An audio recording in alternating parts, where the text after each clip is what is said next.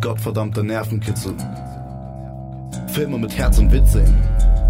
Schauspieler und Regisseure wegen ihrem Werk betiteln. Dramen voller Liebe und voll bitterer Wahrheit. Horrorfilme sehen und die anderen anschreien. Mach mal Popcorn oder Nachos klar, mir egal ob selbst gebacken. Wichtig ist, dass wir für ein paar Stunden diese Welt verlassen. Sei mal leise, Rückenstück. Drück auf Play und lehn dich zurück. Lehn dich zurück. Hallo und herzlich willkommen zu The Art of Entertainment, dem Themenpodcast von wirsindmovies.com. Mein Name ist Michael und bei mir sind natürlich heute wieder der Jascha, hallo. Der Sebastian Gude. Markus, hi. In dieser Ausgabe wird es romantisch. Zündet euch also ein paar Kerzen an, setzt euch mit eurem Liebsten oder eurer Liebsten auf die Couch, schenkt euch ein Glas Wein an, denn anlässlich des Valentinstags am 14.02., wie jedes Jahr, sprechen wir in dieser Ausgabe, wie könnte es anders sein, über Sexszenen in Filmen. Und yeah. wenn wir doch mal ehrlich sind, worauf läuft es denn am Valentinstag sonst hinaus? Äh, wir wollen darüber reden, wie werden Sexszenen visualisiert, zu welchen grundverschiedenen Zwecken werden sie eingesetzt und wollen abschließend euch unsere persönlichen, einprägsamsten Sexszenen natürlich aus Filmen vorstellen. Das ist ein Thema, für das wir uns, äh, wie ihr vielleicht schon in anderen Ausgaben gemerkt habt, offensichtlich brennend interessieren. Und äh, das Thema wurde auf, vor allem auf vielfachen Wunsch von Jascha ins Leben gerufen. Ja, ich habe das ja schon gefordert, seit wir äh, überhaupt mit Podcasten angefangen haben. die einprägsamsten Sexszenen. Ich hatte schon jahrelang meine äh, äh meine Liste in in äh, im, im, im äh, in Stellung. Ja, ja, ich habe sie ständig in meiner Schublade parat gehabt und habe auf dieses Thema gehofft und jetzt ist es endlich Jedes da. Jedes Jahr auf neue hast du. Ja, genau. Du bei den Top-Filmen, aber diese Liste, die ist immer da. Ja, und die habe ich jetzt endlich, also jetzt kann's kommen. Also losgehen. ja. Also, ihr seht, es ist ein ja. Thema der ersten Stunde quasi, weil wir einfach schon bei der Gründung von The Art of Entertainment dieses Thema eben auf der Liste hatten. Also macht euch bereit für eine Ausgabe voller Zweideutigkeiten und Doppeldeutigkeiten und schlechter Punts. Ich hoffe, es kommt auch irgendwann That's What She Said vor. Ähm, wir sind bereit und startklar. Willkommen zur News der Ausgabe. Wie ich schon erwähnt hat, Valentinstag steht an. Meine Frage an euch ist da vielleicht eine ganz privater Natur. Feiert ihr Valentinstag und auch mal in Bezug auf Filme, geht ihr vielleicht auch in sogenannte Date-Filme? Soll ich mal anfangen, weil ich habe am wenigsten ja. zu sagen. Ich habe oh. Ich kann den Valentinstag nicht feiern. äh, ja, so, ich, der nächste. Okay, okay, okay. Aber nehmen wir mal an, du hättest, aber du hättest ein Mädel in Aussicht. Würdest du denn dann mit ihr in einen Datefilm gehen? Und was wäre für dich ein Datefilm? Oh, ein Datefilm. Also normalerweise mag ich ja keine Datefilms, aber ich habe, wo du gerade Na den Namen Dates hast, wie ist der 50 erste Dates? Zum Beispiel. Oder, oder, oder äh, äh, wie werde ich ihn los in wie vielen Tagen? Zehn. Ja, äh, sowas zum Beispiel habe ich äh, witzigerweise auch mit einer Frau im Kino gesehen. Und äh, wenn, dann würde es auf sowas hinauslaufen. Obwohl ich lieber irgendeinen Slasher-Film mit ihr im Kino gucken würde, auch zum Valentinstag. Ja, die Horrorfilmstrategie ist, glaube ich, auch äh, die allseits beliebte und bekannte Strategie. Ähnlich wie der Popcorn-Trick. Ja, wie sieht's bei den anderen aus, bei den Verlobten und Verheirateten? Ja, also bei den Verlobten, die waren letztes Jahr an Valentinstag in Fifty Shades of Grey. Ähm, Und? Ja, äh, da kam durchaus Sex drin vor, äh, so viel sei verraten. Im, Im Kino, Kino oder danach? Oh, oh, oh. es kam zu Sex, weil wir alleine im Kino waren. Jetzt wollte niemand diesen Film sehen. Nee, das, äh, die Vorstellung war ausverkauft, also da wäre es, glaube ich, ein bisschen schlecht gewesen. Ach so, ich dachte mit Zuschauern. Ja, aber dieses Jahr wird es vielleicht eher Deadpool, mal schauen. Ja, interessante Strategie auf jeden Fall, ähm, dieser Comic-Verfilmung sich an Valentinstag dran zu setzen. Ich glaube, Markus, du hast ja die Werbekampagne ein bisschen genauer verfolgt. Da waren ja auch einige äh, Anzeigen, Ads dabei, die durchaus damit gespielt haben, dass dieser Film eben vor dem Valentinstagswochenende startet. Ja, da gibt's ein äh, schönes Filmplakat, wo Ryan Reynolds neben der äh, weiblichen Hauptdarstellerin auf einer Bank sitzt, typisch wie ein äh, Date-Movie ähm, in Szene gesetzt und ähm, da wird geworben, dass man sich doch Valentinstag äh, diesen schönen romantischen Film Deadpool anschauen gehen soll. Ähm, vielleicht mag ein, ein oder anderer da eine Falle wittern, aber äh, für alle Männer, die da gerne rein wollen, sage ich jetzt nicht zu viel. und dann kommen wir zum vorletzten in der Runde, der, der am meisten weiß und Erfahrung hat. Uli, wie sieht ja, das ja? Der, der lustigerweise überhaupt noch nie den Valentinstag gefeiert hat und ich auch äh, mit meiner Frau da, äh, glaube ich, in meine in Übereinstimmung wir diesen Tag quasi auch immer komplett ignorieren. Ähm, nee, ist tatsächlich so, dass wir das äh, nicht so machen, uns dann nicht irgendwie Blumen und Schokolade kaufen oder sonst irgendwas. Ähm, und äh, ist in guter Regelmäßigkeit auch einfach äh, vergessen, dass dieser Tag überhaupt ist. Von daher kann ich da tatsächlich gar nicht, äh, auch nicht viel erzählen. Ähm, ist aber auch tatsächlich so, dass so dieses, dieses, ähm, ja, ich sag mal, diese typische Genre ähm, tatsächlich auch nicht so meins ist. Also das heißt, auch da, ich glaube, ich war da auch noch nie in quasi so einem typischen eine typische Romanze so im, im Kino oder sowas gewesen. Also muss ich auch passen. ja, also mir geht's ähnlich. Ähm, wenn ich denn mal vergeben bin, muss ich den Valentinstag auch nicht unbedingt feiern, weil ich ganz allgemein der Meinung bin, man kann sich auch das ganze Jahr über lieb haben. Aber äh, Datefilm an sich finde ich allgemein gut. Natürlich ist es eine kluge Strategie vieler Studios zu sagen, okay, dann ähm, zeigen wir auch an Valentinstag diese Filme. Ähm, man hat ja, wie Markus eben schon erwähnt hat, immer wieder diese, diese sehr klug gesetzten Starttermine. Also Fifty Shades of Grey, finde ich, ist eigentlich das Paradebeispiel, äh, wie man natürlich eine sehr weibliche Zielgruppe abgreifen kann und äh, die eben dann um Valentinstag herum äh, dann natürlich alles stereotyp gedacht, aber dann eben mit ihrem Partner dann eben in den Film gehen. Mhm, wobei für mich Fifty Shades of Grey gar nicht jetzt so der klassische Fall eines Valentinstagsfilmes. Das ist natürlich auch irgendwo ein Phänomen der Film oder eine SM-Romanze an sich. Das ist natürlich ein sehr spezielles Thema schon, ähm, dem wir uns aber wahrscheinlich auch gleich im Main Topic auch noch ein bisschen widmen können. An sich für mich ist eigentlich ein Datefilm eine Romantic Comedy. Also ähm, nicht zu herausfordernd, ähm, dass, äh, dass es durchaus auch mal, um auch auf das Main-Topic schon mal zu kommen, mal auch Sexszenen geben kann. Da wir aber immer, wie gesagt, noch von Dates ausgehen, sollten die Sexszenen immer positiv eingebunden sein, wie es ja in den Romantic Comedies dann meistens der Fall ist. Lustige Verwechslungen, aus Versehen ein One-Night-Stand, also diese ganzen Geschichten, über die man auch mal. Aus Versehen kann. in den falschen Eingang. Genau, also die ganzen Sachen, die halt da passieren können. Und äh, mal abgerutscht und so. Also, äh, um es mal vielleicht in filmisch, äh, filmischen Beispielen deutlich zu machen, äh, wie ich das mit positiv eingebundenen Sexszenen meine. Wolf of Wall Street wäre für mich kein typischer Date-Film in einem Film, der direkt damit losgeht, ähm, aus dem ähm, Hinterteil einer Prostituierten Koks zu schnupfen. Ungünstig. da finde ich Jaschas äh, Beispiele oder wenn ich mich gerade noch meine Sammlung angucke mit äh, Hitch der Date Doktor oder solchen Geschichten, äh, dann doch auch weitaus gelungen. Dann würde ich aber sagen, kommen wir zum Main Topic der Ausgabe, von unserer schön betitelten Ausgabe Sex Cells. Wir wollen nämlich jetzt nicht nur über Dates reden, sondern auch zu dem, was eventuell danach passiert, nämlich über Sex und Sexszenen in Filmen. Und da ist meine Einstiegsfrage an euch, wie werden Sexszenen visualisiert? Also im amerikanischen Kino ist natürlich der Klassiker, der bei ähm, 95 Prozent aller Filme vorkommt, dass äh, am nächsten Morgen die äh, das Pärchen dann die Decke bis oben hingezogen hat und wenn man dann aus dem Bett aufsteht, hat man die Decke natürlich um den Körper gewickelt, sodass auf jeden Fall ähm, nichts zu sehen ist. Ähm, das ist also beziehungsweise vor einigen Jahren hat sich das jetzt so ein bisschen aufgelockert, dass man auch mal ein bisschen mehr nackte Haut sieht, aber das ist so äh, der der Klassiker, der äh, was zwar sinnfrei ist, niemand steht aus dem Bett auf und wickelt sich die Decke um den Körper nach dem Sex, aber ähm, im amerikanischen Kino wird's halt äh, da immer gemacht.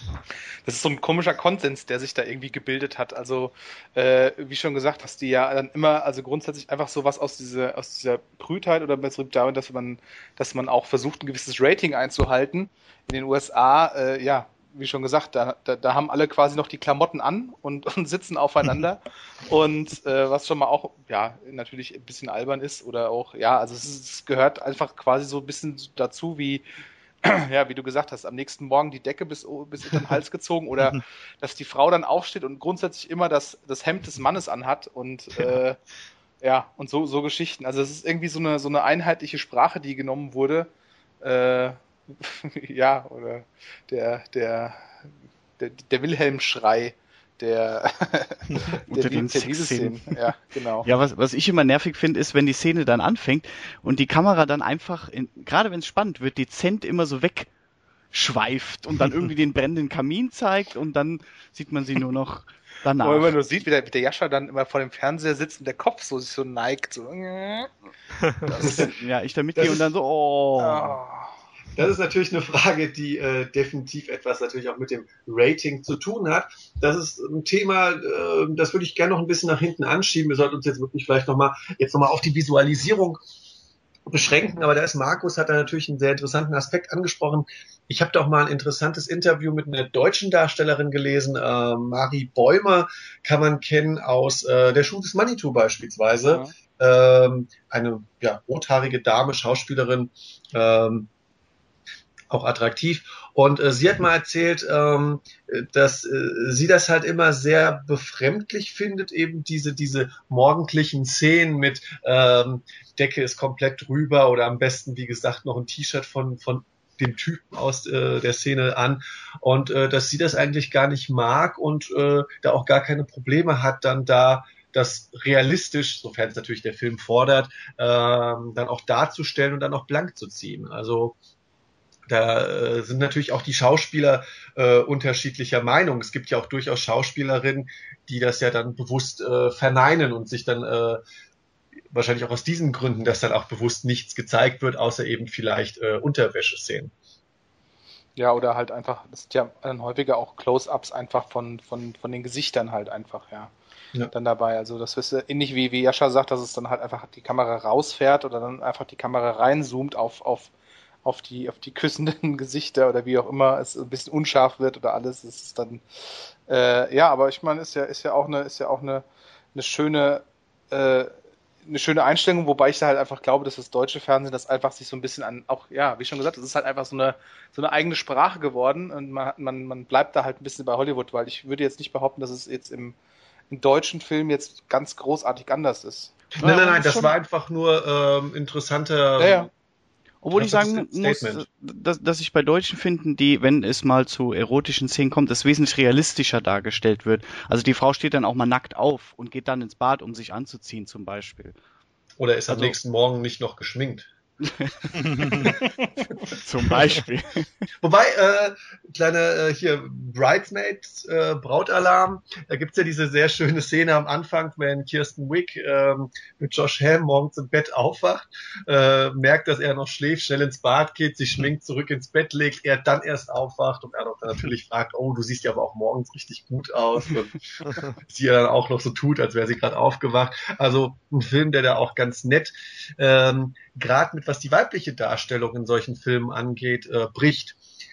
Ich würde sagen, wir haben ja auch bisher jetzt eigentlich vor allem über, ja, im Endeffekt sind wir jetzt im Bereich, diese Szene, die wir jetzt beschrieben haben, werden ja doch eher häufig in ja, Romantic Comedies dargestellt. Meinetwegen auch noch Melodramen.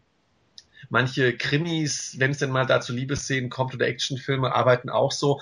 Im Endeffekt ist es natürlich, was die Visualisierung angeht, höchst unterschiedlich. Ähm, ich habe ja eben schon gesagt, äh, Wolf of Wall Street beispielsweise geht da ja durchaus äh, wilder zugange.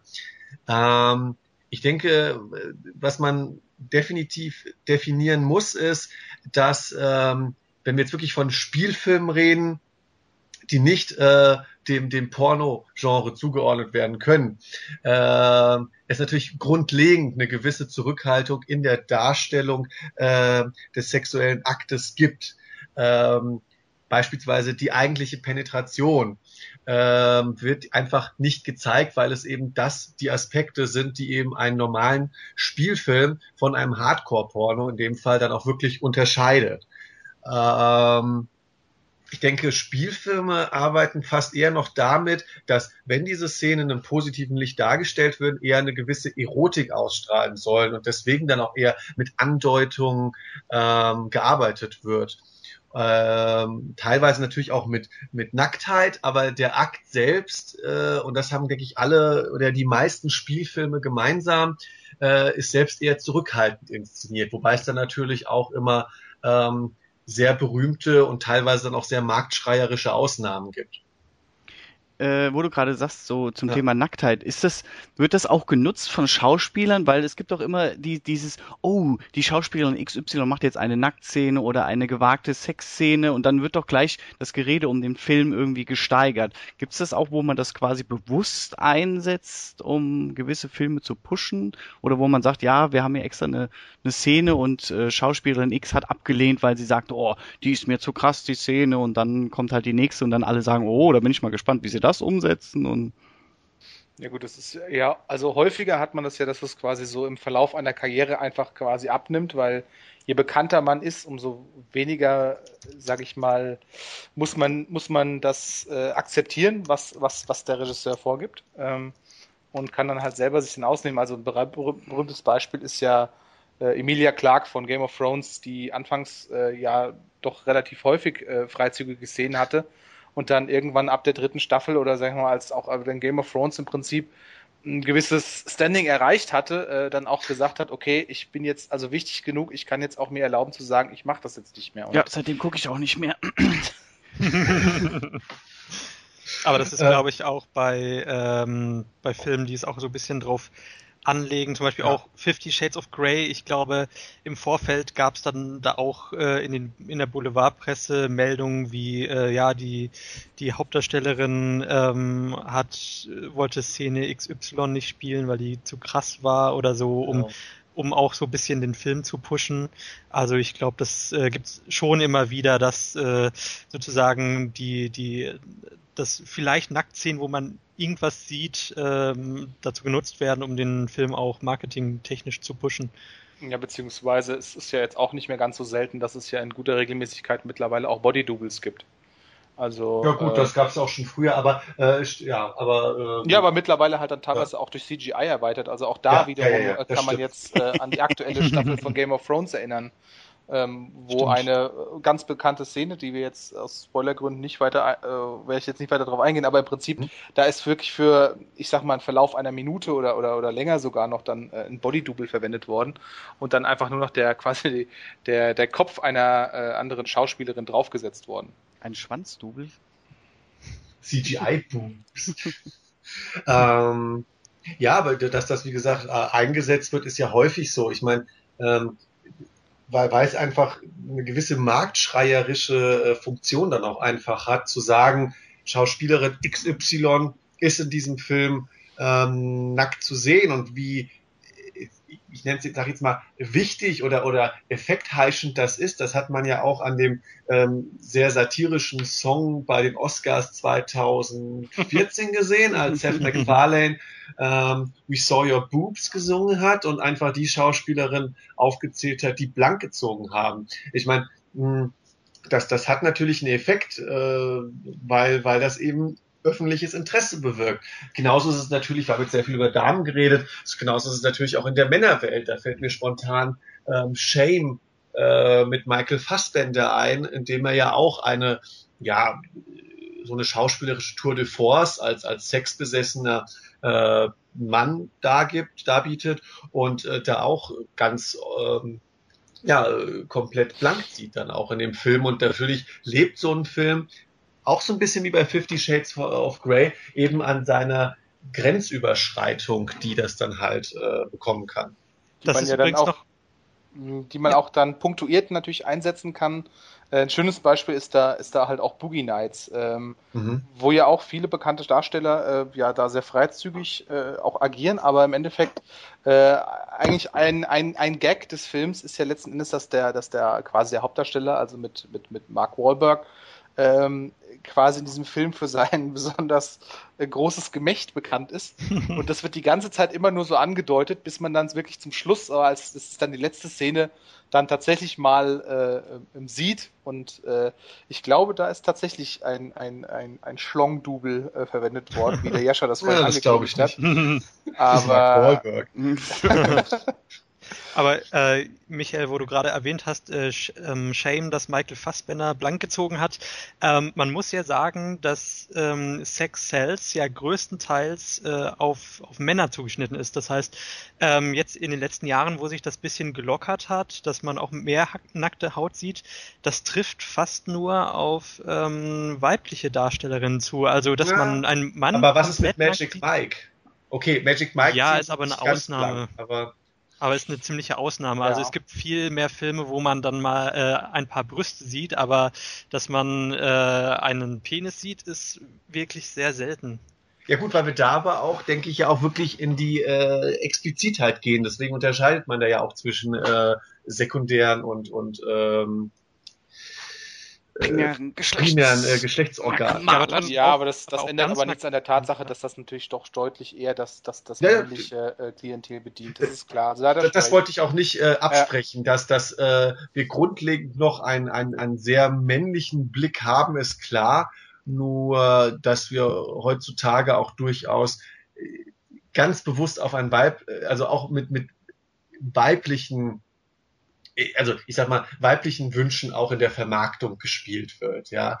Ähm, man beispielsweise noch eine Szene wäre äh, Daniel Craigs erster Auftritt in Casino Royale, ähm, nachdem er aus dem Wasser steigt. Und ähm, mir fällt aber noch ein ganz, ganz berühmtes Beispiel ein, äh, auf das eben Jascha angesprochen hat, Filme, die damit äh, sich wirklich brüsten, so eine Szene zu haben. Äh, neben Wolf of Wall Street sollte man nicht vergessen Black Swan. Black Swan hat äh, für, für sehr viel Aufmerksamkeit dadurch gesorgt, dass. Hey, der ist auch in meiner Liste. ja, okay, äh, dann, dann sage ich nur kurz, aber dass dieser Film eben ähm, die, die lesbische ähm, Szene zwischen Natalie Portman und äh, Mila oh, Kunis oh, yeah. hatte.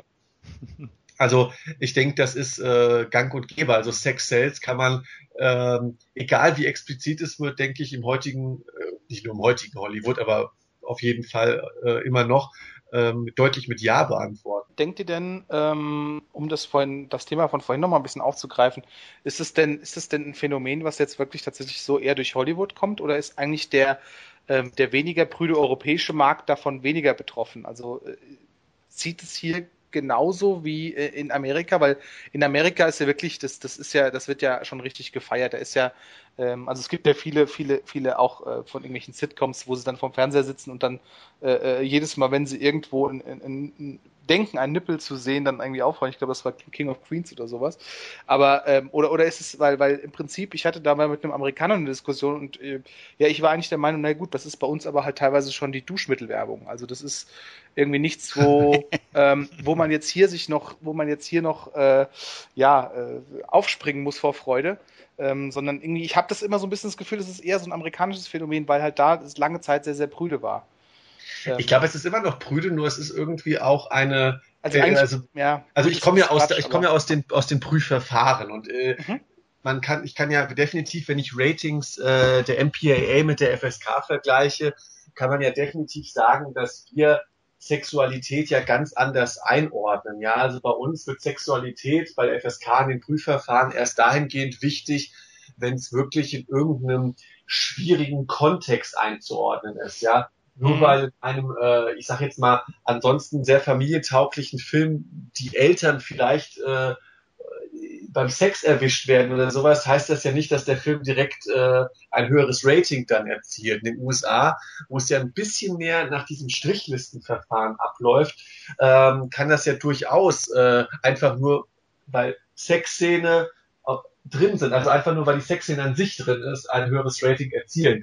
Mhm. Ähm, aber andererseits ist es wiederum auch so eine, so eine gewisse, ein gewisses Paradoxon, weil ich finde, gerade in den USA werden ja viele, viele Produkte äh, und unter dazu zählt ja auch Filme und Serien eben aufgrund äh, solche Dinge ver vermarktet. Das ist natürlich immer die Explizität, äh, die da ja, gut, Rolle also ich meine, dass die, dass die äh, USA dahingehend sowieso auch immer so ein bisschen schizophren ist, das, das ja. ist ja, das, das weiß ja jeder, dass du andererseits solche, ja, jeder so, ich sag mal, immer so das, das, das prüde Äußere nach außen kehrt und dann gibt's aber so Sachen wie Spring Break, wo man, wo es irgendwie plötzlich auf einmal ganz anders losgeht. Aber es ist ganz interessant, weil auch jetzt war ja gerade vorhin war ja Deadpool zum Beispiel erwähnt, da gab es ja auch diese, diese schöne Story mit, ähm, äh, äh, dieser, dieser Mutter, die äh, ihrem Sohn, also die halt diese Petition gestartet hat, dass halt auch eine, eine äh, PG-13-Version äh, rauskommen soll für den, von dem Film oder dass mhm. der, dass der quasi dahingehend geschnitten werden soll.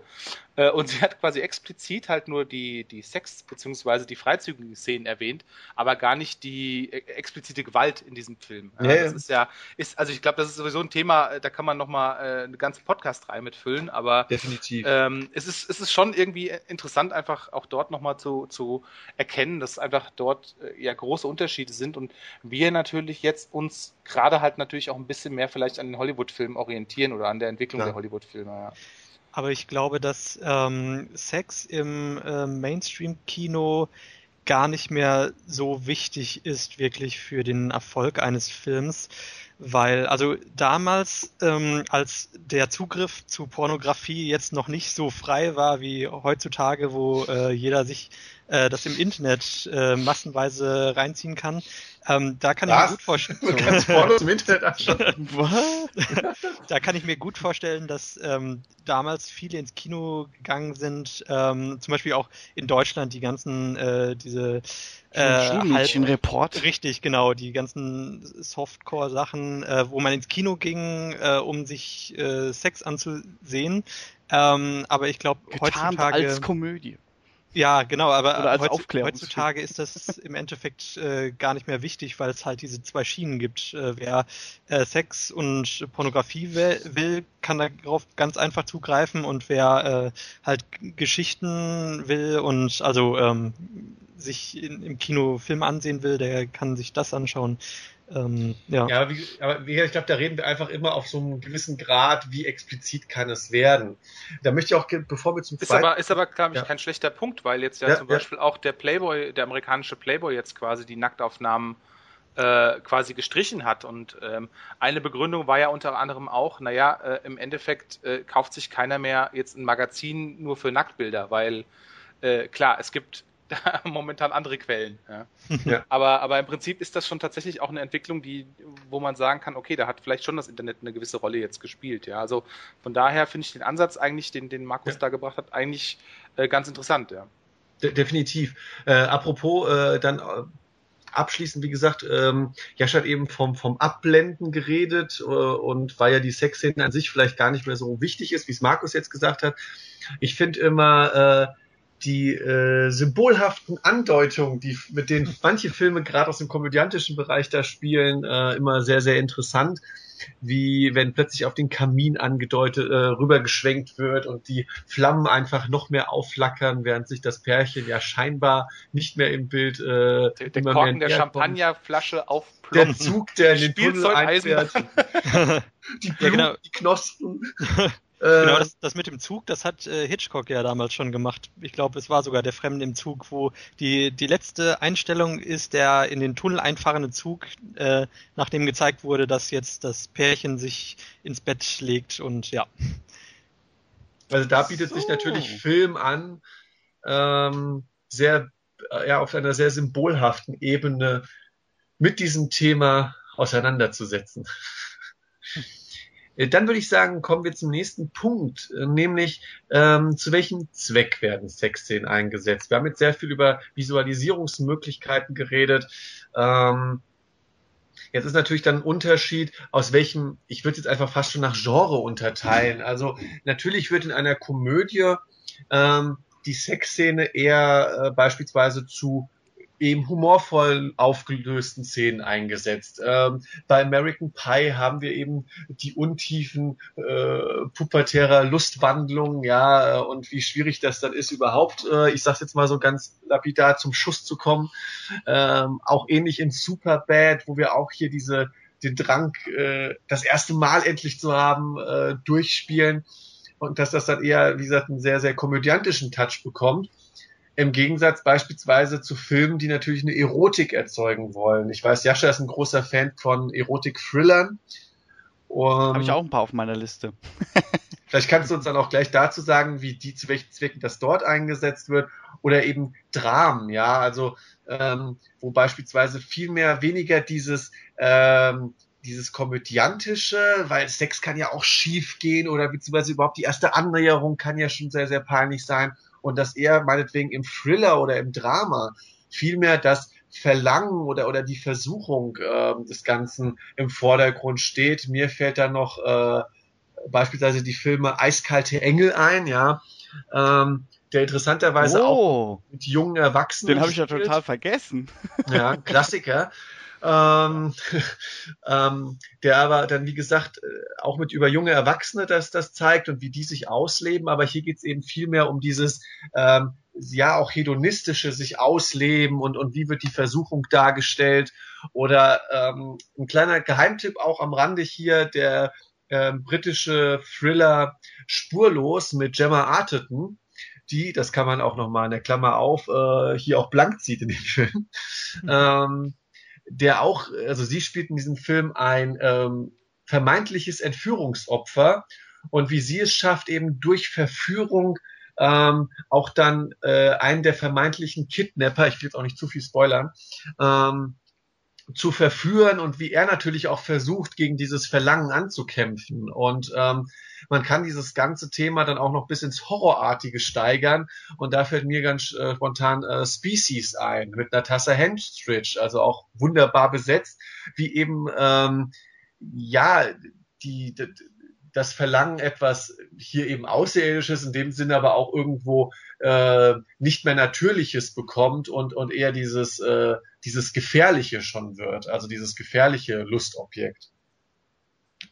Jascha, du hast ja eben auch von Erotik-Thrillern geredet. Ähm, was würdest du noch dann dazu sagen? Ich, ich glaube, so eine, so eine äh, bewusste erotische Szene in einem Thriller ist vielleicht auch so eine so ein Kontrast oder vielleicht auch eine, äh, eine Unterstreichung der, der, der Emotionen, die da hochspielen. Also könnte man so vielleicht. Ist häufiger halt auch sehen. einfach Stilmittel für diese, für diese, äh, so dieses nitty-gritty, so ein bisschen so dieses, also einfach um Atmosphäre mhm. zu schaffen. Also das ist, ja. es ist dreckig, es ist bei Nacht, es regnet, es gibt, es gibt halt Sex, es gibt Alkohol, es gibt Zigaretten. Schau mal, das ist von deinem letzten Wochenende. Und das war erst der Samstag. Du könntest ja äh, Erotikbücher schreiben, so gut wie du es gerade erzählst. Nee, aber, aber das ist ja, es ist, wird ja ganz häufig einfach auch genauso so halt eingesetzt. Also gerade wenn man halt sich die meisten Thriller anguckt, die haben ja genau diese, äh, ich sag mal, diese, diese, diese, diese Checkliste, sage ich mal. Ähm, ja, oder genau, ja. genau auch immer mit dieser Überschrift Sünde, ne? So. Ja, genau. Sünde und auch wenn wir im Erotik-Thriller sind, ich denke auch Gefahr.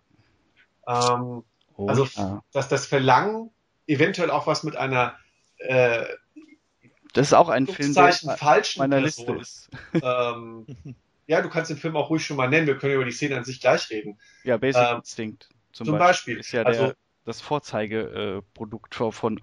Oder äh, noch einen anderen Film, der auch auf meiner Liste ist, ist Color of Night. Mhm. Wo, Bruce Willis, glaube ich, oder? Genau. Ja. Wo man auch den Pillermann sieht. Den kleinen Willis. Ja. Willy. Da äh, war ich sehr beeindruckt. Oder ebenfalls hast du Also, dass das eine so weit geht, war nicht das. Also ich meine beeindruckt davon, dass Bruce. Ja, ja, ist klar. ähm, Aber nee, ja, ist, Uli, äh, kurz bevor du weitermachst, äh, also nur, dass das, wie gesagt, dass das einfach auch mit dieser Gefahr zu tun hat. Ja, äh, äh, ist diese Frau jetzt die richtige und die ist aber trotzdem so verführerisch, dass ich mich darauf einlasse. Also ich denke, damit spielen Erotik-Thriller äh, ganz bewusst und überhöhen damit, denke ich, auch ähm, alltägliche ähm, Fantasievorstellungen. Aber jetzt du bitte. Ähm, ich, mir wollte jetzt eigentlich auch nur noch ähm, äh, nennen, weil, weil es auch einfach noch so in dieses, in dieses äh, Ambiente, also dass das quasi, dass diese, diese Erotik quasi als äh, Unterstreichung des Filmthemas benutzt wird, ist auch zum Beispiel bei ähm, Bound gefesselt. Ähm, ah, der, der erste Film der Wachowski, Wachowski-Geschwister. Genau. Richtig. Und ähm, ja, da, da ist es ja im Prinzip auch so, dass da auch dieses, was schon im, im, im Namen steckt, dieses Gefesselte, das hat natürlich dann auch entsprechend so einen, ja, halt eben diesen, diesen, diesen erotischen Unterton und genau da wird halt auch mitgespielt, ja. Also das, äh, ja. Also könnte man doch im Endeffekt sagen, dass Filme gerne Erfahrungen, Schrägstrich Fantasien aufgreifen, die uns im Alltäglichen ähm, ohnehin schon passieren äh, naja, entweder, äh, entweder haben wir damit auf irgendeine Art und Weise Erfahrung, wie es dann eben die, die Team-Comedies aufgreifen, ja, weil jeder weiß, wie schwierig es ist, dann doch seinen ersten BH zu öffnen, ja. Ähm, oder äh, wenn wir dann eben schon den ja, Ich weiß noch, wo ich meinen ersten ausziehen musste. Ja, schon der eigene zählt nicht, ne? Ach so. ähm, jetzt nur beispielhaft das mit dem BH, aber äh, oder dann eben, wenn man in diesen erwachseneren Bereich reinkommt und dann eben sagt, ja, ähm, wie wäre das mit der Femme Fatale ähm, jetzt eben was zu haben? Oder oder Fifty Shades of Grey, da wird Markus uns wahrscheinlich noch noch mehr gleich dazu sagen können, äh, greift ja auch dieses eigentlich und das halte ich dem Film auch zugute, dieses dieses Tabuthema oder dieses vermeintliche Tabuthema SM auf um das dann eben in den Mainstream zu bringen und eben mit diesen, diesen Fantasien dann zu spielen und auch zu zeigen, es ist eben mehr als ähm, ein, ein Typ mit einer Maske und einer Frau mit einer roten, mit einem roten Ball im Mund, ja, sondern dass, dass das eben äh, da ganz feine erotische Spielarten vorherrschen. Ja, über SM, über SM kann man nicht gleich noch ganz viel erzählen lassen. Das ist kein Problem. Nee, du kannst. So, okay. äh, privat oder? Wer weiß.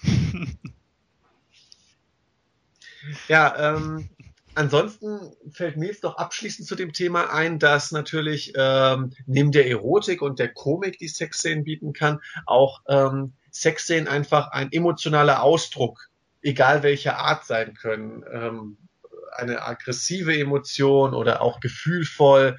Ähm, eine zum Beispiel ein sehr eindrücklicher Film ist dahingehend ähm, Brokeback Mountain, in dem eben, ähm, wenn sich hier die zwei äh, Cowboys das erste Mal näher kommen, man wirklich diese, diesen, diesen emotionalen Ausbruch hat, der aber eigentlich fast schon aggressiver Natur ist, weil sich da zwei etwas eingestehen, was sie sich vorher nicht hätten eingestehen wollen. Also dass Filme ähnlich wie bei Brokeback Mountain da einfach, äh, wie gesagt, einen emotionalen Ausdruck äh, darstellen können. Fallen euch da vielleicht noch äh, spontan andere weitere Beispiele ein? keine guten. nur, nur da, wo es halt schlecht gemacht ist. Aber es ist ja tatsächlich auch so. Ja, dann aber vielleicht mal ein Anti-Beispiel gerne. Nee, aber, aber, ich wollte jetzt gerade darauf eingehen, was, was, also eher ganz allgemein gefasst, nämlich es mhm. ist auch häufiger so, dass man natürlich einfach so auch da ein bisschen so die Grenzen ein bisschen verschoben hat, dahingehend, dass es ähm, früher, sage ich mal, bei, bei, also um, um einfach das, das Statement abzugeben, dass die jetzt zusammengehören. Das ist halt häufiger bei, bei, ich sag mal, bei, bei Filmen, die eigentlich einen anderen Fokus haben. Also ich sage jetzt mal einen Actionfilm oder sowas, dann wird halt das häufiger nochmal quasi ein, eingebaut, um einfach so ein, äh, im Prinzip einen, einen, Punkt zu haben, an dem man sagen kann, okay, die sind jetzt zusammen oder die gehören jetzt zusammen, was vielleicht in, in, in mhm. früheren Zeiten eher noch der einfache Kuss gewesen wäre oder sowas.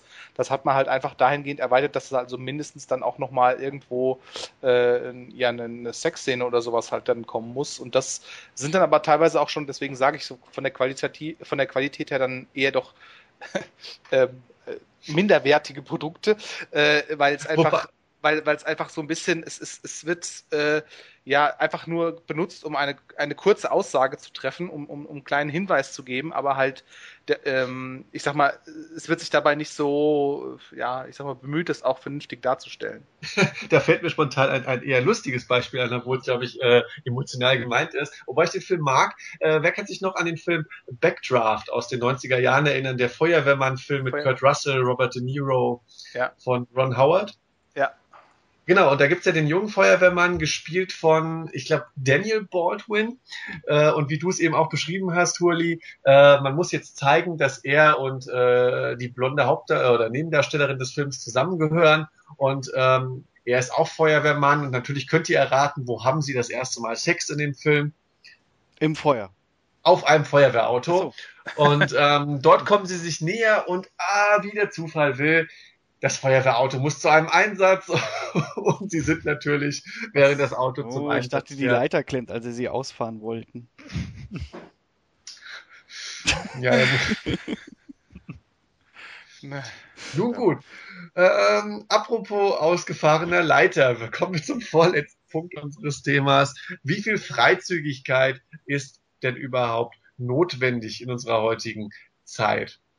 Ähm, braucht Erotik überhaupt eine explizite Freizügigkeit? In, meinen Aus, ähm, in meiner Meinung nach nein. Also Erotik kann durchaus nur über Andeutung stattfinden. Da wird mal ein BH gezeigt, ein nackter Oberschenkel, keine Ahnung. Ähm, dahingehend finde ich, äh, kann Erotik damit äh, allein schon mit, mit Andeutung, mit Schwenks, mit kurzen Ausschnitten sehr gut spielen. Und ähm, wie wir eben schon drüber geredet haben, der Umgang damit ist eben auch teilweise je nach Nation oder kulturellem Verständnis des Themas höchst unterschiedlich. Pauschal gesagt gilt die USA da einfach ein bisschen als Brüder. Wir in Deutschland sind dem Ganzen ein bisschen ähm, gehen damit ein bisschen offener um. Wichtig ist ja immer die Art der Darstellung. Ähm, beispielsweise wenn es um den Jugendschutz geht, wie einvernehmlich ist beispielsweise der Sex etc. Äh, wie seht ihr das mit der Freizügigkeit bei Sexszenen? Notwendig, ja, nein? Also wie wir auch gerade schon gesagt haben, dieses Beispiel mit dem Playboy.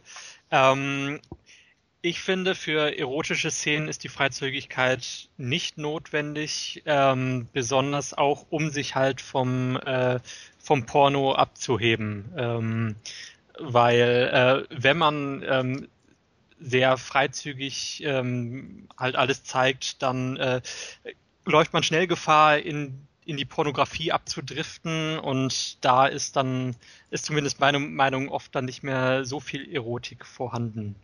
Ja, da möchte ich gerne jetzt die Meinung von Jascha noch hören zu dem Thema. ja, also äh, ich finde auch, ja, was soll ich dazu sagen, wenn es um Erotik geht, dann äh, reichen Andeutungen meistens auch gut aus. Wenn ich zum Beispiel an die, du hast ja eben äh, äh, äh mit äh, nein, nein, nicht Black Swan, sondern Eiskalte Engel. Ah ja, genau. Wenn ich dann diese Kussszene zum Beispiel denke zwischen, ah, ich, ich weiß nicht mehr, wie die beiden hießen. Sarah Michelle Geller und äh, dunkelhaarige Darstellerin habe ich auch gerade vergessen. Oh ja, also da, also das, das hat mich damals so umgehauen und das, äh, das, das hat mit dem Sabberfaden das? Oh ja. das ist komisch, dass Sarah Michael Geller ihr zeigen wollte, wie man richtig küsst, aber die andere legt richtig los. Ähm, naja gut, das habe ich nie verstanden. Aber ich habe die Szene auch zu oft geguckt wahrscheinlich. Äh, und äh, bei so Szenen muss ich sagen, da, das reicht vollkommen aus, um was zu über, überliefern zum Beispiel. Und äh, andererseits muss ich auch sagen, wenn äh, irgendjemand sagt, ja, wir wollen es hier ein bisschen direkter machen oder ein bisschen plumper vielleicht, auch manche würden das vielleicht als plump bezeichnen, da bin ich jetzt auch nicht abgeneigt von, wenn das der Stimmung zuträglich ist. Also wenn das mhm. einen Film unterstreicht, wenn ich zum Beispiel überlege an, an die, an die, das wäre jetzt auch wieder eine Szene aus einem Film, der erst später wahrscheinlich in meiner Top also ist, wir haben ja keine Top, aber ich hab die besten Mix-Szenen aller besten Mix-Vorlagen. 2015 ähm, nee, wenn ich zum Beispiel an History of Violence denke, da ja, ist ja, ja, diese, diese ganz krasse Erotik-Szene, mhm. die wirkt vielleicht auch ein bisschen aufgesetzt, aber sie unterstreicht halt diese extrem düstere Stimmung auch. Zumal bei dieser Szene auch überhaupt keine Musik ist. Also es ist überhaupt keine, ich sag mal, erotische Untermalung mhm. oder stimmungsvolle Untermalung. Es ist einfach so dieses Zugeständnis, ich bin, ich bin jemand anders. Ich habe dir immer ein vorgespielt und das, was ich jetzt bin, das bin ich und und das war halt grob und erschreckend vielleicht mhm. auch für den einen oder anderen. Und das, da hat es wiederum sehr gut gepasst, dass man halt auch mal ein bisschen mehr jetzt gesehen hat. Ist auch nicht pornografisch, aber das war ja schon ein bisschen was anderes, was man halt so von klassischen Hollywood-Filmen erwarten würde. Ja, äh, also History of Violence äh, habe ich nicht dran gedacht, ist aber wirklich ein sehr äh, rohes, eindrückliches Beispiel. Mhm. Ähm, dann würden wir zu dem Unterpunkt kommen, wo wir auch einen Experten im Team haben, Quality TV. Ähm, gilt ja äh, nicht nur von seiner Erzählweise als ähm, sehr progressiv, sondern auch ähm, was die Darstellungsweisen gewisser Aspekte eines Films, einer Serie angeht. Und äh, dazu gehören natürlich auch die Sexszenen. Und ähm, dann würde ich auch Markus direkt ansprechen. Natürlich sollen auch die anderen was dazu sagen. ähm, gibt es neue Tendenzen im Quality TV? Ja, auf jeden Fall. Also das ähm, fing, glaube ich, so vor circa zehn Jahren an. Ich glaube, eine der ersten Serien äh, war da äh, Spartacus, äh, eine mhm. Serie, die dafür bekannt wurde, dass ähm, sie inhaltlich nicht viel hergibt, aber äh, mit überraschend äh, viel Gewalt und ähm, ziemlich freizügigen äh, Sex äh, punkten konnte sozusagen. Ähm, und seitdem ähm, ist in sehr vielen Serien, äh, Paradebeispiel natürlich, wie wir gerade schon genannt haben, Game of Thrones, ähm, ja, sind freizügige Sexszenen ähm, kein, kein Tabu mehr. Und ähm, das, also es geht zwar nicht so weit, äh, dass, äh, dass es jetzt in Richtung Pornografie gehen würde, aber man sieht dann schon mal Frauen äh, komplett nackt ähm, und es wird nicht, äh, das ist nämlich übrigens auch noch, noch eine Sache, über die wir gar nicht geredet haben, mhm. dass im amerikanischen Mainstream-Kino äh, eigentlich die äh, Sexpositionen, ähm, also fast immer äh, die Missionarstellung oder die Reiterstellung sind. Aber in diesen neuen Serien äh, ist das auch durchaus mal variantenreicher, äh, um es so auszudrücken. Mal Doggy, äh, jetzt, hast aber, jetzt, hast du gerade noch ein interessantes Wort äh, äh, benutzt. Äh, Doggy? Nein, nicht du, sondern Markus eigentlich. Ähm, was übrigens auch noch ein, interessantes, ein interessanter Punkt ist, weil ähm, gerade Game of Thrones wird es ja immer äh, vorgeworfen äh, und da, das, um das Wort nochmal aufzugreifen, also nicht die Sex-Position, aber die Sex-Position ähm, wie es da quasi der, der, der, der, der zusammengesetzte Fachbegriff heißt, nämlich, dass häufiger ähm, Sexszenen verwendet werden, um ähm, Plotdetails zu erklären, lustigerweise.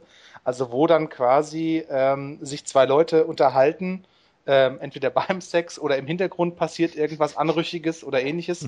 ähm, also da gibt es in, in, Game of Thrones sehr, sehr viele Beispiele, wo das passiert und äh, ähm, wo wir jetzt vorhin bei den, wann, wann wird quasi das, wann, wie wird das verwendet?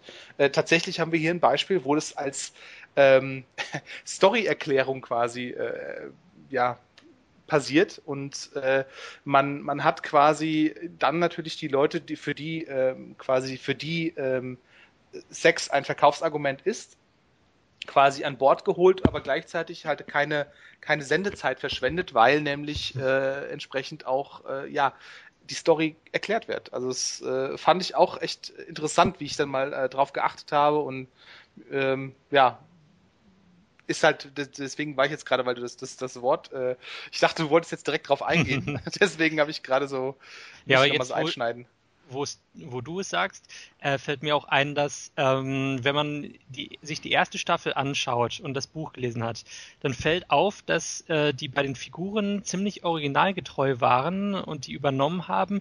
Aber es gibt eine Figur, die es in den Büchern, also die war nur eine Randfigur und kam ganz kurz vor, aber in der ersten Staffel ist sie durchaus äh, relativ dominant, also also kommt ähm, stärker zur Geltung, nämlich die Rolle der Prostituierten. Ich weiß nicht mehr, wie sie heißt. Und durch die Figur ähm, spielen auch viel mehr Szenen in dem Bordell. Ähm, und da sieht man, dass ähm, Ross, ja sozusagen dadurch mehr Sex eingebaut wurde auch und dass die äh, Macher sich auch erhoffen, durch den Sex ähm, bessere Quoten zu erreichen. Und äh, wenn man sich den Erfolg der Serie ansieht, ähm, kann man vermuten, dass äh, dieser, äh, dass die Sexszenen auch hier vielleicht ihren Teil zu beigetragen haben. Wobei das natürlich auch immer, ähm, das sollte man sich auch, wenn man sich, sag ich mal, die, die Ebene dahinter anschaut, auch immer schauen, ähm, man braucht natürlich auch den entsprechenden produzierenden TV-Sender im Hintergrund. Hm, ich weiß gar nicht, Game of Thrones ist von Bibel TV. Achso. Bitte? Bibel TV. Ah. HBO. Ja. HBO, danke. Ähm, genau, also. Ihr Pfeifen. Sehr schön. Also äh, HBO oder Bibel TV äh, oder Netflix, äh, die können sich da auch einfach. Netflix. Äh, Net Das heißt ja nicht umsonst, Netflix and Chill, ne? Also das muss man ja auch mal sagen, dass sich ja. äh, da eine gewisse Erotik auch im Umgangssprachlichen, im Zusammenhang mit Filmen entwickelt hat. Ähm, ja, aber zurück zum Thema. Ja, nee, das ist ja auch äh, ein Aspekt, den man... Nun zu etwas völlig anderem. geschlossenen Sendehäuser.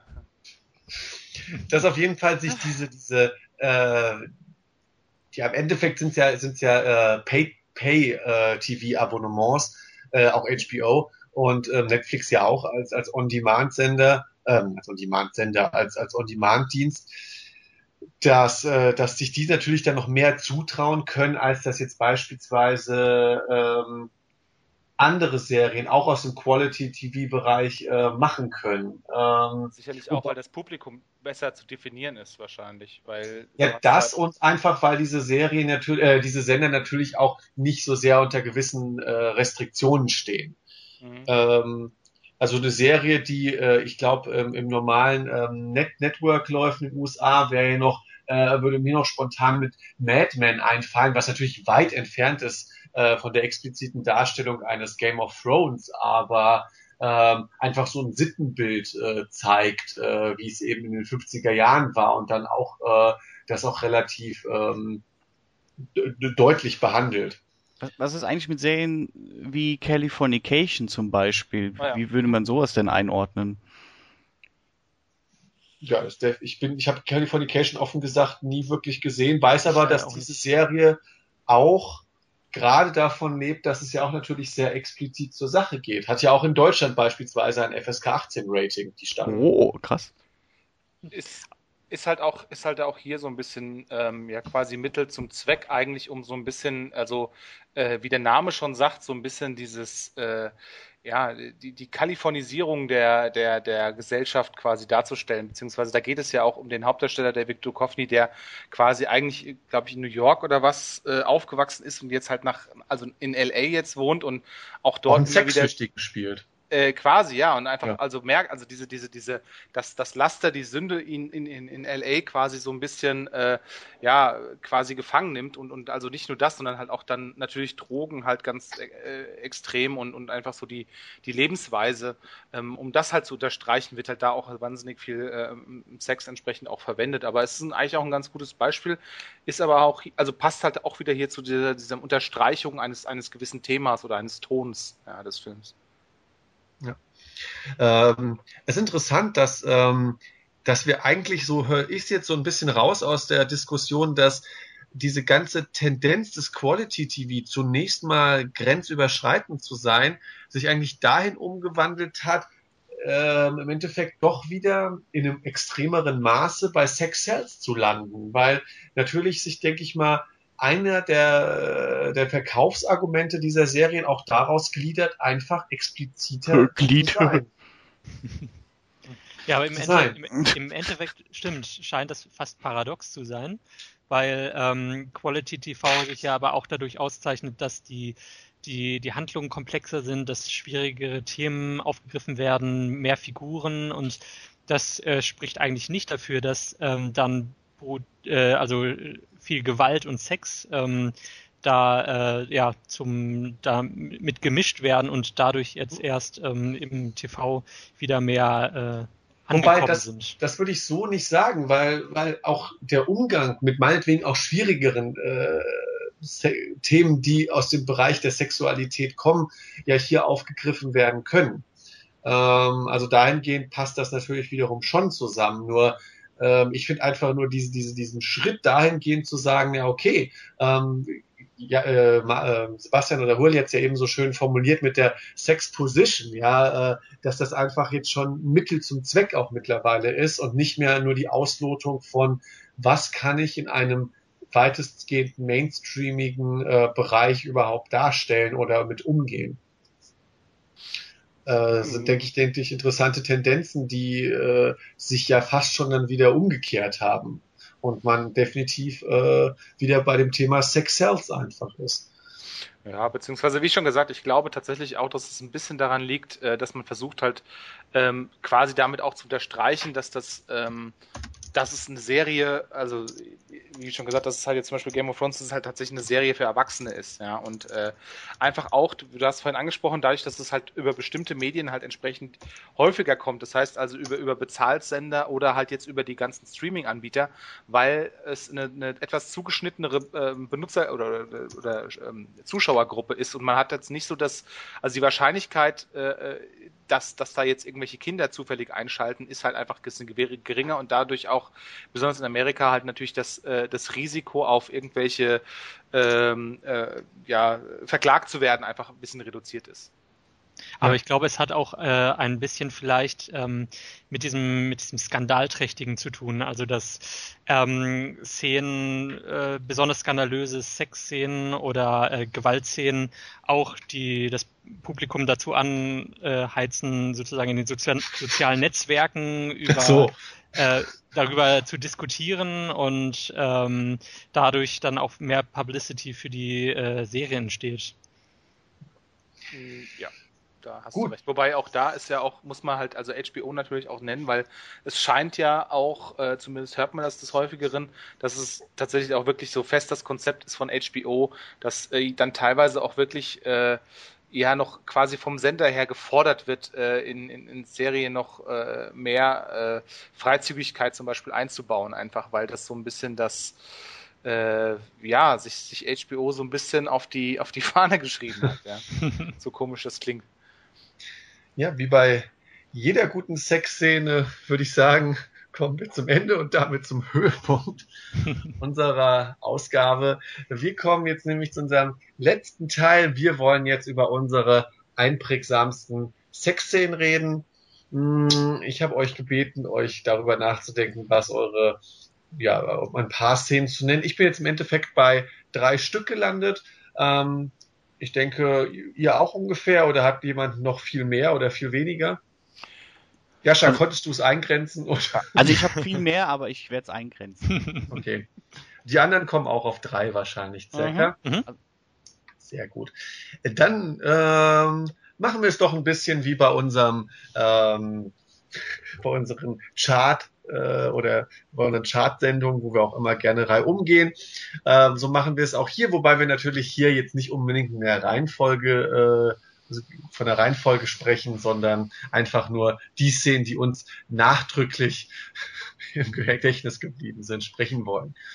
Und äh, ich würde einen, einen ganz lockeren Einstieg wagen, nämlich mit der Szene aus American Pie und wie sich äh, Nadja bzw. Shannon Elizabeth entkleidet vor laufender Webcam und ähm, Jim das gerne, also der Charakter Jim das gerne mitverfolgen möchte, also Jason Biggs, und ähm, dann von seinen Freunden aufgefordert wird, ähm, zu ihr zurückzulaufen, während sie sich schon ähm, selbst befriedigt bei, bei ihm auf dem Bett und ähm, das Ganze geht natürlich nicht so erotisch aus, wie er sich erhofft. Wer kann sich noch an diese Szene von euch erinnern? Eine für mich sehr, sehr, sehr, sehr, sehr nachdrückliche Szene aus der ganzen American, aus American Pie Franchise. Mhm. Ja, ja, ich habe sie merkwürdigerweise vergessen. Was? Ja, ich, ich auch ja. tatsächlich, ja. Aber jetzt, wo du es wieder sagst, wo du es erwähnt hast, war es dann auch. Ja, da, da, da hängt man eigentlich nicht vergessen da, da hängen auch nostalgische Gefühle dran an dieser Szene. Einfach weil das so das erste Mal war, ich meine, der Film war 99, ähm, dass zumindest äh, ich persönlich jetzt mit, äh, ich sag mal so, frontaler, gut aussehender Nacktheit im Mainstream-Film konfrontiert wurde. Also ich hätte gern Mena Sovari nackt gesehen, aber sie hat sie ja in späteren Filmen dann realisiert. Beauty zum Beispiel. Zum Beispiel, ja. ja aber Shannon Elizabeth äh, hat damit als Nadja wirklich zu so einem kleinen Crush von mir geschafft. Und natürlich äh, in dieser Szene wurde einfach das aufgegriffen, was ich vorhin schon erwähnt habe, eine Teen-Comedy, die äh, von, von den gewissen männlichen Fantasien erzählt, aber natürlich auch von dem ganzen Scheitern vor allem berichtet, äh, was einfach die Pubertät und das Erwachsenwerden in diesem Bereich so mit sich bringen. Markus, was ist deine erste einprägsame Szene? Ja, meine erste einprägsame Szene ist eine, die ich ähm, sehr missglückt finde und ähm, eher peinlich. Ähm, deshalb kann ich mich noch sehr gut daran erinnern. Ähm, An dein Sexvideo. Nein, aber wir haben den Film zusammen gesehen. Ähm, äh. 300 Rise of an Empire. ähm, da gibt es eine sehr schöne Stimmt. Szene, wo Sullivan Stapleton und Eva Green, äh, die in dem Film eigentlich äh, bis auf den Tod verfeindet sind, äh, eine Sexszene haben, nachdem ähm, halt äh, Stapleton in seine Rolle gefordert hat, äh, nee, beziehungsweise Eva Green hat gefordert, dass er sich ergibt äh, mit seinen Männern und dann, äh, ja, haben die beiden Sex und danach sagt er, nö, machen wir nicht und äh, sie ist sauer und er geht weg. Aber ja, ist, ist sie nicht in jedem Film nackt? Oder sagen wir mal umgekehrt, gibt's, kennt ihr einen Film, wo sie nicht nackt ist? Casino Royale hat ah, sie zumindest nur ein sehr tiefes Dekolleté. Okay. Lustigerweise ist meine nächste Sexszene auch mit Eva Green, deshalb werden wir gleich nochmal drauf zu sprechen kommen. Ja, Jascha, was ist deine äh, erste Szene? Ja, da du ja so ein bisschen im Thema äh, Bereich Komödien bist, würde ich auch eine Komödie anbringen und vielleicht gerade auch zwei, vielleicht Hotshots 1 und 2. Die ganz berühmte Hotshots-Szene, wo er. Äh, Liebe geht durch den Magen. Ja, genau. Der, genau, der, äh, wie, wie, wie, wie war Indianername? kleiner Bauchnabel, der kocht oder so. Und auch in, äh, im zweiten Teil gab es ja auch diese sehr witzige Szene, wo sie auf dem Rücksitz der Limousine äh, sich vergnügen und äh, der Chauffeur dann anfängt, immer aufdringlicher zu spannen, was auch sehr äh, lustig war. Und äh, ja, diese Sexszenen haben mich geprägt und ich, ja, ich nehme auch jetzt immer Schinken mit ins Bett und Hurli. Ja. Äh, ja, auch äh, leider schon erwähnt, oder was heißt leider, äh, trotzdem äh, ja eine, eine Szene, die, die ich auch äh, ja eher zu einer der besseren zählen würde, ist tatsächlich äh, die Szene in History of Violence. Ähm, mhm. Das, das, das Cheerleader-Kostüm und ähm, ich habe irgendwie auch nachgelesen, es war, glaube ich, die erste, also weil vorhin tatsächlich mal die Stellung erwähnt wurde, die erste äh, 96 äh, Szene in, in einem größeren Hollywood-Streifen. Aber Neun, was habe ich denn gesagt? ich stelle mir gerade vor, wie das gehen soll. Ich, ich, ich Jetzt weißt du, was du falsch gemacht hast, all die Jahre. nee, ich habe parallel ähm, Bundesliga äh, auf und habe dann Europa 96 gedacht. So, so, so passt also auch beim Sex.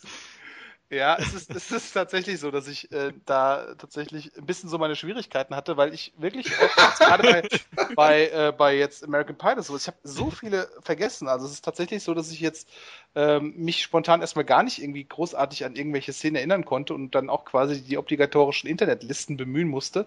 Und äh, ganz häufig wirklich lange, lange überlegen musste, bis mir dann äh, bei, bei einem Film auch wirklich die, die entsprechende Szene eingefallen ist. Also irgendwie, ähm, ich, ich bin da, glaube ich, immer etwas unaufmerksam. Aber ja, wie auch immer. Hannover 96. In diesem Sinne. Nächster.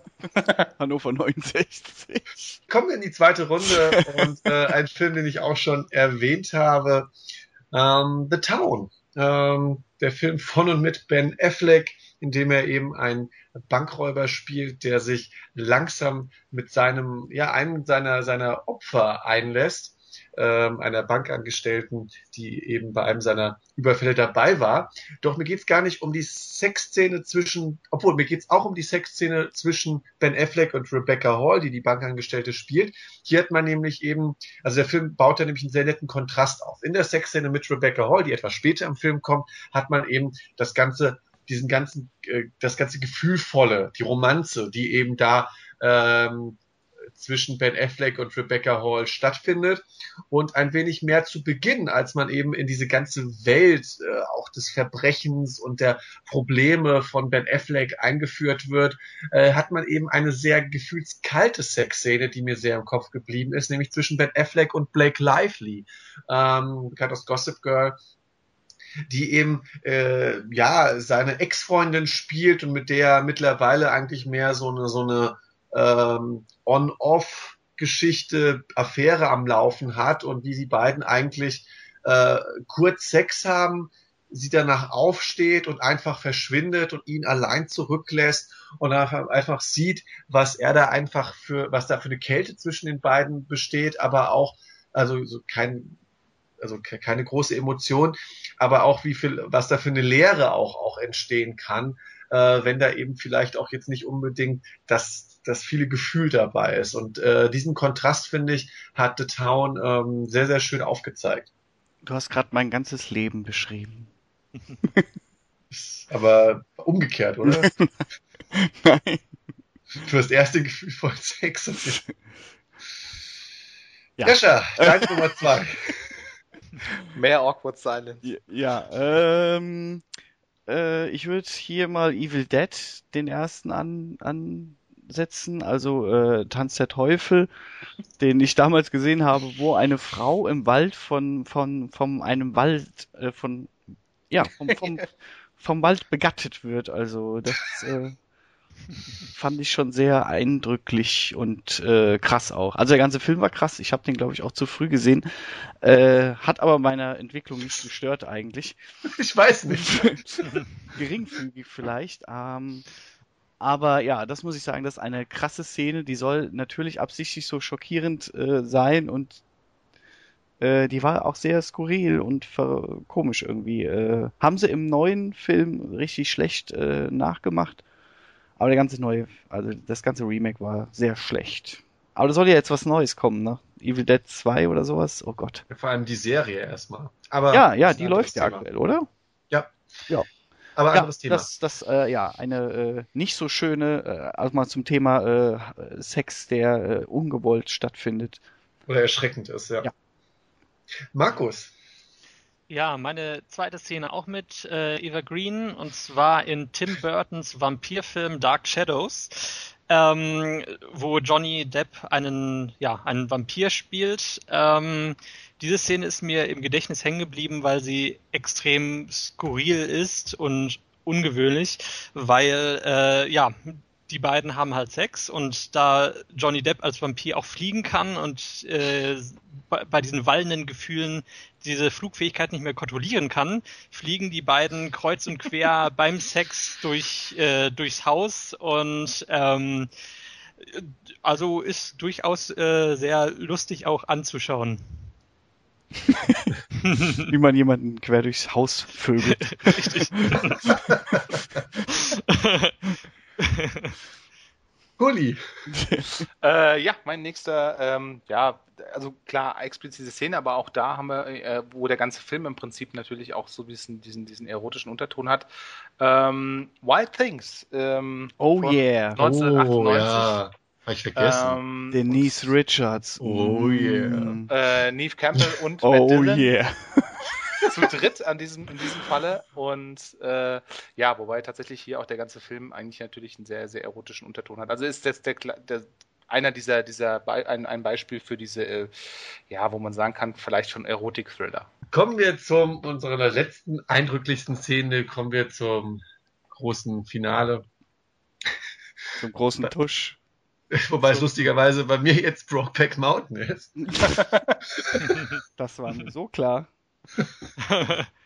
ähm, ja, einfach weil äh, Brokeback Mountain, ich habe die Szene eben schon angedeutet, in dem Film geht's ja um, also die zwei Cowboys, gespielt von Heath Ledger und ähm, Jack Gyllenhaal, die sich ähm, ja langsam äh, beim, beim Schafehüten äh, näher kommen in der ähm, und ja, daraus entsteht dann natürlich auch eine quasi verbotene Liebe zwischen den zwei Männern, die sie über Jahrzehnte gesehen versuchen aufrechtzuerhalten. Also ähm, so, so meinetwegen ist der Film dadurch berühmt geworden, dass es natürlich der Film ist mit der Sexszene zwischen zwei Cowboys, aber ähm, der Film bietet sehr, sehr, sehr viel an Drama und ich finde gerade die zwei Sexszenen, die in dem Film vorkommen, ähm, spielen einfach eine Palette an Gefühlen wieder, ähm, wie man sie selten, glaube ich, in einem Film zu sehen bekommt. Also äh, von diesem aggressiv ablehnenden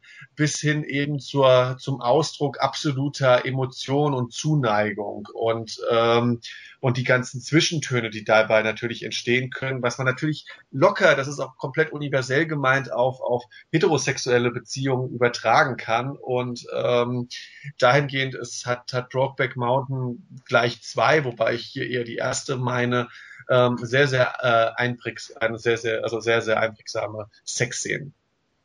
Und äh, ein Film, den ich definitiv auch euch dreien einmal ins Herz legen möchte. Ja, ich werde ihn gucken. Jetzt, wo du es erwähnst, klingt ja wie unsere Lebensgeschichte so ein bisschen, ne? als ob die einer verfilmt hätte. Genau. Wir, wir mussten uns auch, auch jahrelang zurückhalten. Und dann. Ja, und als dann, und dann als, als ich meine homophobe Familie verlassen habe, konnte ich endlich mein Leben genießen und wir wollten sie auch am Ende dieses Podcasts verkünden.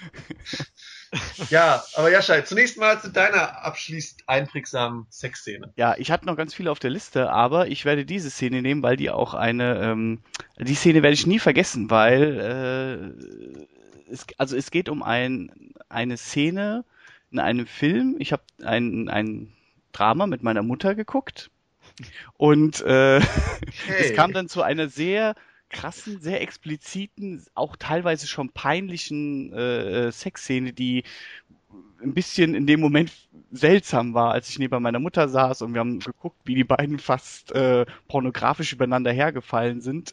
Äh, ja, es war in dem Moment auch sehr still. Also wir haben einfach nur geguckt und nichts gesagt. Äh, äh, und ich war dann auch froh, als die Szene rum war. Und zwar geht's um die Szene in Monsters Ball mit, äh, ach, wie heißt sie? Genau, danke. Äh, ich, ich konnte die Szene nie so richtig einordnen, ob das jetzt, ob das peinlich war oder ob das wirklich ein, ein, eine Unterstreichung ihrer Verzweiflung nach, nach Glückseligkeit war. Aber äh, in dem Moment im Zusammenspiel mit meinen Eltern war es dann doch etwas seltsam irgendwie. Deshalb werde ich die kurz Szene nicht vergessen. Sagen, um was es nochmal in Monsters Ball geht? Ähm, sie ist irgendwie äh, verlassen worden oder sie versucht irgendwie ihr Leben in den Griff zu kriegen und äh, mehr weiß ich jetzt auch nicht mehr auswendig. Na gut. Aber sie fängt was mit Billy Bob Thornton an. ja, genau. ja. Okay. Ähm, Hulli, deine letzte einprägsame Sexszene? Die letzte einprägsame und tatsächlich die erste, die mir eingefallen ist, auch äh, ist lustigerweise eigentlich gar keine Sexszene, weil genau darum geht es nämlich in dem Film, dass der Hauptdarsteller äh, genau das mal nicht versucht. Es geht um 40 Tage, 40 Nächte äh, mit äh, Josh Hartnett und ja. Äh, Shannon Sassamon. Und äh, tatsächlich geht es hier um eine Szene, wo er sich ja quasi, er hat sich ja vorgenommen, entsprechende, äh, dem Filmtitel entsprechende Dauer ähm, kein Sex zu haben, obwohl er eigentlich so ein heißer Typ ist und die Frauen auf ihn fliegen. Ähm, aber er ist, ähm, ja, versucht das so ein bisschen so als disziplinarische Maßnahme ihm gegenüber, das halt entsprechend durchzuziehen und trifft natürlich genau in diesem Zusammenhang dann seine absolute Traumfrau. Und äh, naja, sie haben quasi äh, Sex, ohne Sex zu haben. Ähm, mit der Blume, oder? Mit, der, mit einer Blume, genau. Und das äh, fand ich tatsächlich war mal eine, eine sehr schöne Darstellung, wie man es halt auch machen kann. Einfach sehr kreativ und auch sehr ja, äh, wirklich auch schön. Hat mir tatsächlich ganz gut gefallen und war trotz äh, da funktioniert es halt auch sehr gut, ohne, ohne explizit äh, Darstellung oder ohne Nacktheit einfach ähm, sowas darzustellen. Ja, äh, ich mochte den Film nicht, aber die Szene ist definitiv einprägsam. Gut, dann kommen wir zum Abschluss. Markus. Ja, äh, meine letzte Szene ist in dem Film Der kleine Tod, eine Komödie über Sex. Ähm, der Film wird euch vielleicht nicht sagen, äh, ist ein australischer Film, den ich aus Zufall bei äh, Amazon gesehen hatte. Ähm, in dem Film geht es um mehrere Pärchen und ihr Sexualleben. Ähm, und eine, eine Storyline ist mir besonders haften geblieben, ähm, weil ich sie so originell fand. Äh, da geht es nämlich um einen Gehörlosen, der Telefonsex machen will. Und ähm, fragt man sich, wie macht ein gehörloser Telefonsex? Ähm, und zwar gibt es anscheinend äh, Dienste für Gehörlose, wo man per Skype-Konferenz sozusagen ähm, einen Dolmetscher anrufen kann, der für einen dann wiederum den Anruf tätigt. Und ähm, im Endeffekt stellt sich auch heraus, dass der Gehörlose ähm, im Endeffekt ja auch sehr einsam ist und äh, nur Kontakt mit der Dolmetscherin will, in die er nämlich so ein bisschen verliebt ist. Und ähm, dann entwickelt sich aus den beiden was, aber äh, es ist schon sehr, äh, sehr nett anzusehen, wie dann die Dolmetscherin total peinlich berührt das ganze Gespräch dann ähm, dolmetschen muss. Okay, interessant. Äh, ist mir wirklich kein Begriff gewesen, dieser Film. Mhm. tatsächlich mir auch nicht, ja. Na gut, ich hoffe, äh, wir haben unseren Zuhörern eine ganze Reihe nochmal auch an, an, an Inspirationen gegeben. Anregungen. Äh, Anregungen gegeben. ähm, sich da vielleicht auch ein paar Filme auch aufgrund dieser Szenen nochmal anzuschauen oder überhaupt mal anzuschauen. Oder nur die Oder- Szene, so zwei, drei Minuten. Genau. Original Sin kann ich da nur nochmal, wer äh, Angelina Jolie Und mal Antonio richtig Banderas. abgehen sehen will. Ja. Ja, ja, äh, Gibt einiges auf dem Markt. es braucht nicht immer der Streamingdienst von verbotenen Seiten sein. Ähm, ansonsten würde ich sagen, beenden wir das Thema. Besucht uns ansonsten auch noch auf wirsindmovies.com. Dort findet ihr neben weiteren Folgen unseres Podcasts natürlich auch den äh, wöchentlich findenden Trash Talk, Kritiken und auch weitere andere Berichterstattungen. Neuerdings schreibe ich ja auch viel, viel mehr wieder für die Seite ähm, was mich freut, auch wieder schriftlich unterwegs sein zu können. Ansonsten besucht uns auch noch auf unserem YouTube-Channel, wo auch natürlich nach wie vor sehr, sehr viel passiert. Und ähm, ansonsten hoffe ich, dass äh, Hurli und Jascha, vielleicht auch in Kooperation mit Markus, demnächst sich auch mal wieder dem Thema Computerspiele äh, widmen werden. Was natürlich auch ja klar, ist schon voll geplant. Ja, Ja. Sex in Computerspielen. Ja, genau. Darstellung Ja. von Brüsten, ab wie viel Polygonen und die äh, wabernde, realistische, physikalisch korrekt berechnete Brüste von, äh, wie, wie heißt es, Dead or Alive? Ja. Ja. Gut, also man kann sich auf einiges freuen, was hier so auf Wir sind Movies passieren wird. Ähm, wir wünschen euch auf jeden Fall allen Zuhörern, die das auch wirklich an dem Tag hören, einen schönen Valentinstag. Andererseits, wenn ihr sowas an einem Valentinstag hört, habt ihr vielleicht auch keinen schönen Valentinstag. Und für alle anderen, die es danach hören, vielleicht habt ihr dann noch den einen oder anderen Film, den ihr mit eurer Partnerin oder dem Partner dann anschauen wollt. Verdammte Nerven. Wir sagen Tschüss, wir hatten viel Spaß bei der Ausgabe und wir hören uns beim nächsten Mal. Macht's gut. Tschüss. Regisseure wegen ihrem Werk betiteln, Dramen voller Liebe und voll bitterer Wahrheit. Horrorfilme sehen und die anderen anschreien. Mach mal Popcorn oder Nachos klar, mir egal ob selbst gebacken. Wichtig ist, dass wir für ein paar Stunden diese Welt verlassen. Sei mal leise, Rückenstück, drück auf Play und lehn dich zurück. Lehn dich zurück. So, und jetzt noch ein erotisches Lied. Düff, düff, düff. I'm 260 for my love. Oder die, äh, das Lied von King of Queens, immer wenn der Deacon mit seiner Frau geschlafen hat. Wie ging das denn nochmal? Keine Ahnung. Cut.